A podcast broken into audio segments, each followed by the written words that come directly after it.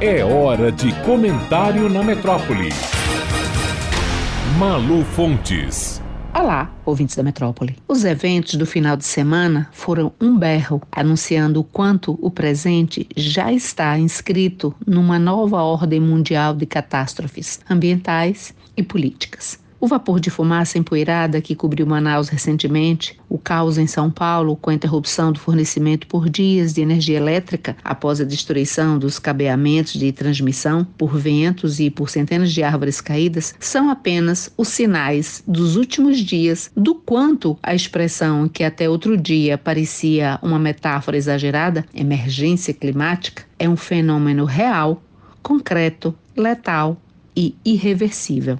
Eventos de naturezas absolutamente distintas e completamente desconectados uns dos outros são, no entanto, diagnósticos, confirmações do quanto já cruzamos a fronteira para um novo mundo. A multidão de dezenas de milhares de pessoas, predominantemente muito jovens, que se submeteram à tortura de dias inteiros sob o calor insuportável na Zona Norte, no Rio de Janeiro, para garantir um lugar privilegiado no show de Taylor Swift, no Engenhão. Muitas usando fraldas descartáveis geriátricas para não ir ao banheiro e para não perder o lugar na fila ou no espaço conquistado para ver o show mais de perto. É o outro lado do assombro de imaginar imaginar uma temperatura cuja sensação térmica era de 60 graus centígrados. E isso sem sombra e sem água facilmente comprável. E ingressos que, para quem não comprou lá atrás, variavam entre 500 e 1.800 reais.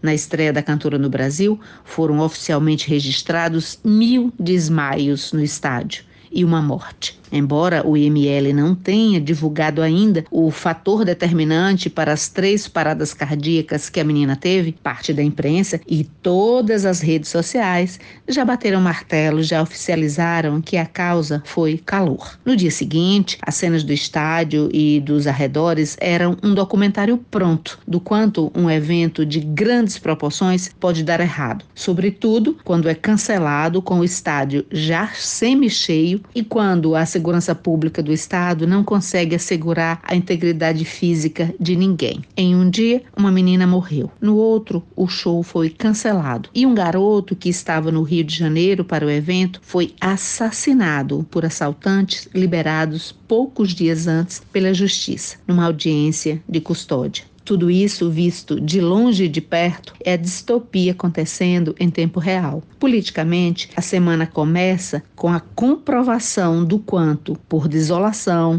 por desesperança, frustração ou cinismo pop dos mais novinhos, um país gira a chave da esquerda, do trabalhismo e do peronismo e elege um homem que defende a venda de órgãos, a clonagem de cachorros e uma dúzia de outras aberrações. A Argentina elegeu Javier Milei. A gente já está no futuro, no clima e na política. Malu Fontes, jornalista para a Rádio Metrópole.